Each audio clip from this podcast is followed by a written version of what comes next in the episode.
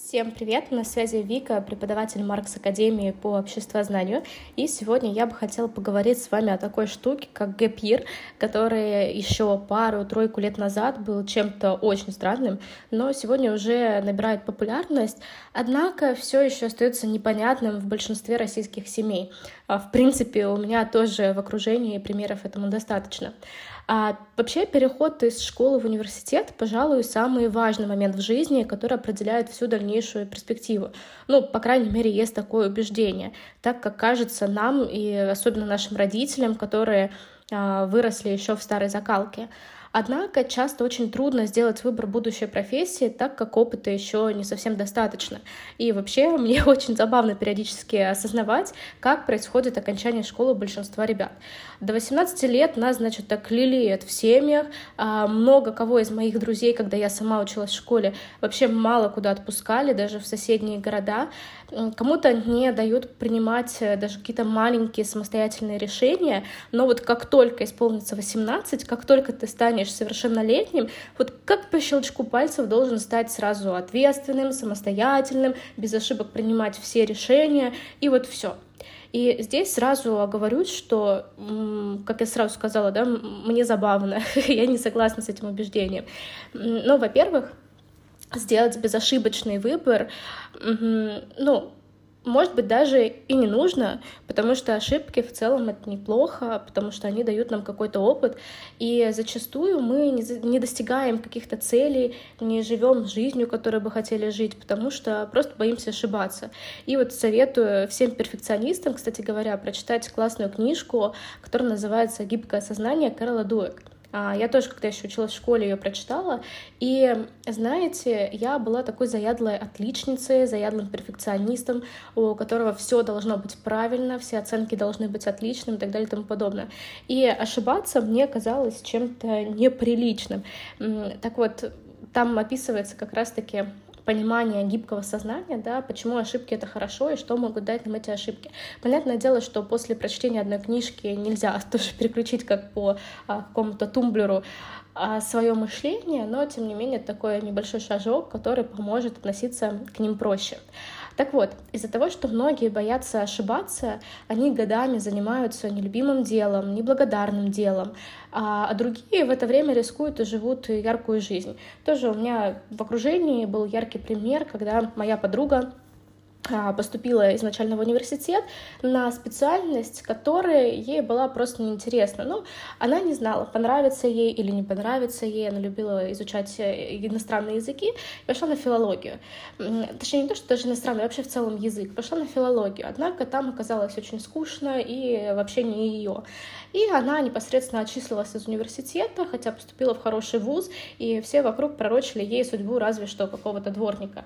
Да, и, конечно же, поскольку я сама родом из маленького гарнизона, ну, знакомые люди только косились взглядом и на нее, и на ее родителей. Однако сейчас эта девушка уже заканчивает университет а, с любимым делом, с любимой профессией. Поэтому лучше ошибиться, да, и вовремя понять, что ты что-то делаешь не так, и изменить какое-то свое направление. У тебя уже будет классный опыт, который ты сможешь в будущем учесть.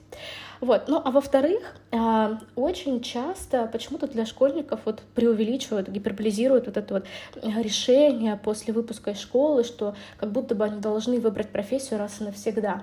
Но это решение на самом деле не такое же пожизненное, даже если об этом твердят ну, вот абсолютно все. Там, бабушки, дедушки, родители, учителя в школе, вообще не важно.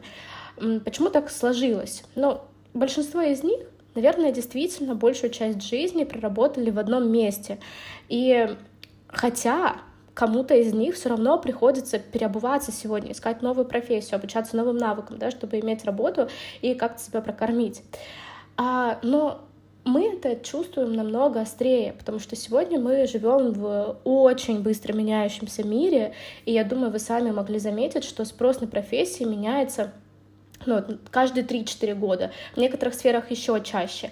Раньше это было, ну, там, раз в 15 лет хорошо, если что-то новенькое появится. Поэтому для наших родителей, особенно для наших бабушек и дедушек, конечно, кажется странным, что ты отучишься в университете и потом вдруг не пойдешь работать по профессии. Но мы с вами должны быть готовы поменять за жизнь там, 3-5 профессий, а то и больше. Поэтому важно уже сейчас прокачивать такие софт-скиллы, как гибкость, самообучаемость, а, быть готовым быстро реагировать на все то, что происходит в этом мире. Ну, какое-то такое небольшое лирическое отступление получилось от темы. А давайте поговорим теперь, при чем же здесь гэпир, почему я захотела поговорить именно на эту тему. Так вот, я начала с того, что в большинстве школ, в большинстве семей жизнь до 11 класса проходит по однотипному сценарию. А, дом, уроки ДЗ, дом, уроки ДЗ, дом, уроки ДЗ. Хорошо, если вот у кого-то есть еще какие-то хобби, да, непосредственно когда а, человек еще чем-то дополнительно интересуется. Но в одиннадцатом классе появляются бесконечные репетиторы, бесконечное решение тестов, и если до этого могли быть какие-то хобби, то тут ты уже забываешь про все и даже про сон. И как здесь, скажите, найти себя? Ну, очень сложно, да, потому что ты заточен под определенную какую-то задачу, под определенную цель. В 11 классе тебе нужно сдать ЕГЭ, и ты все время посвящаешь тому, чтобы нарешивать эти варианты. И найти себя в это время очень и очень сложно. Вот, и, соответственно, э, чтобы не произошло вот какого-то ошибочного выбора, да, когда ты, ну, выбираешь э, профессию, выбираешь там вуз просто чтобы, ну, чтобы было, а, многие выпускники школ, да, сейчас могут взять дополнительный год на подготовку и знакомство с будущей профессией. Это и есть так называемый gap year. А, и этот год может помочь лучше узнать себя, свои возможности, лучше понять, чем бы хотелось заниматься в жизни, в каком направлении дальше двигаться.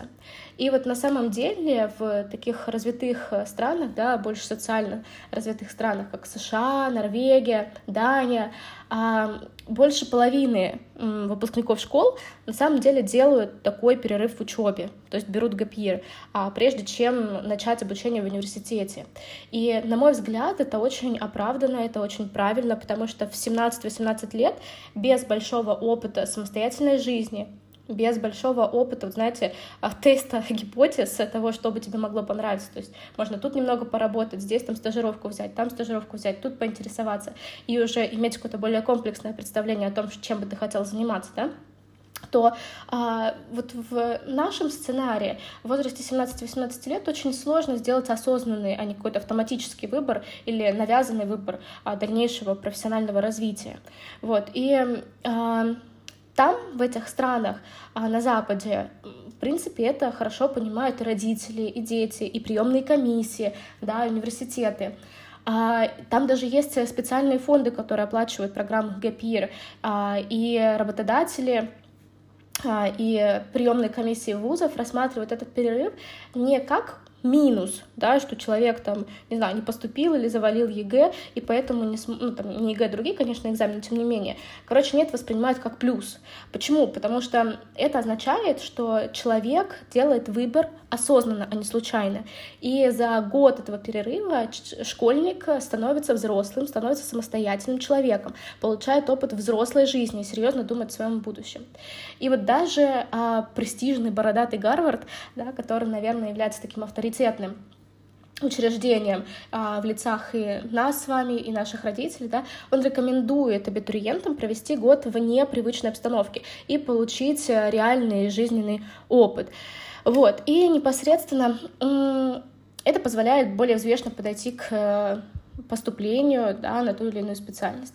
Но мы понимаем, да, что в России ситуация совсем другая, и а, в большинстве случаев это сразу такой э, тревожный звоночек о том, что, значит, человек не хватило баллов для поступления, или он просто не хочет вообще учиться.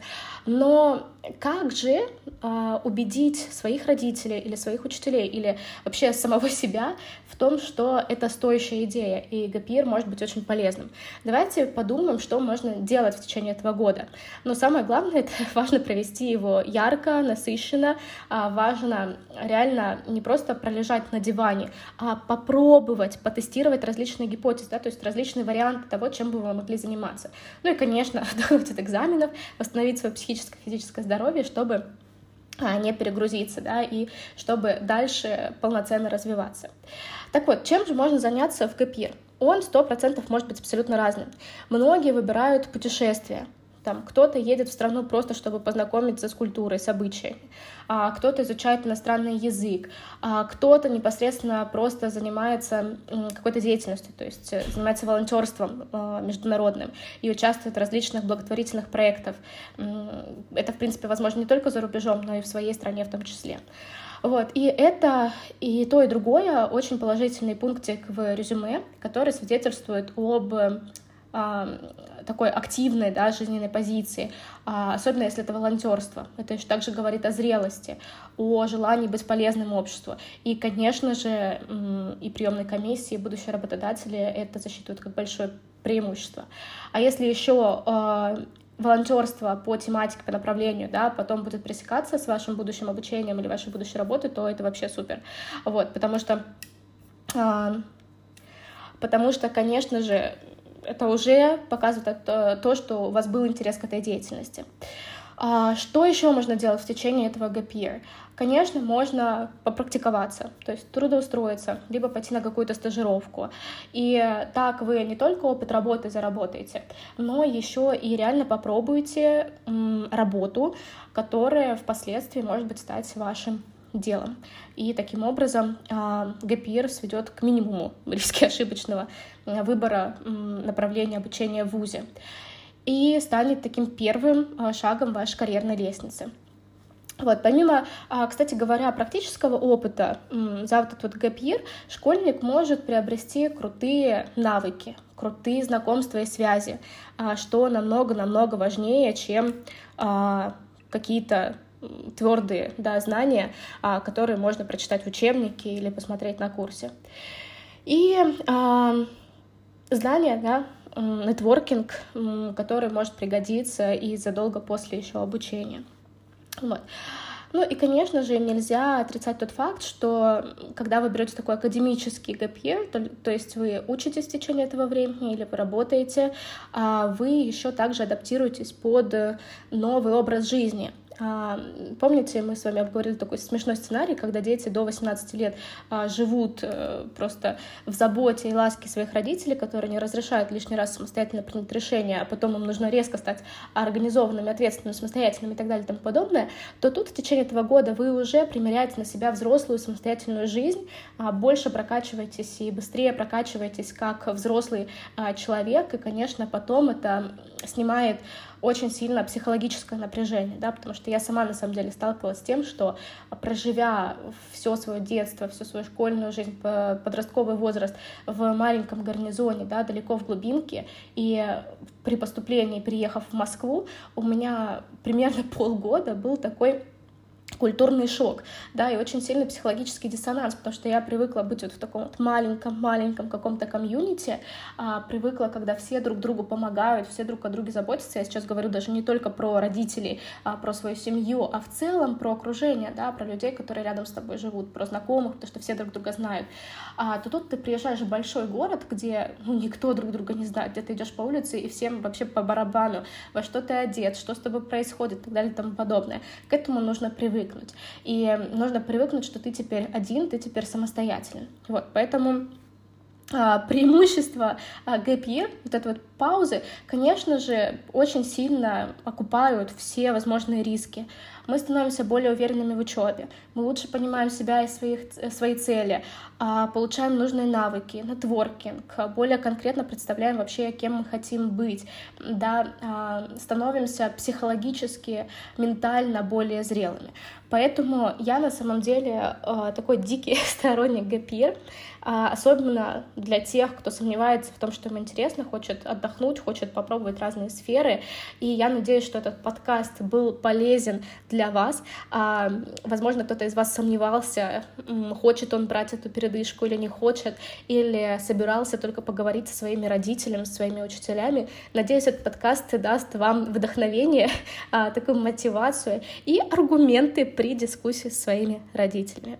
Я желаю вам классной подготовки, желаю вам верить в себя и делать действительно то, что а, вам хочется, как бы банально и инстаграмно сейчас это не звучало.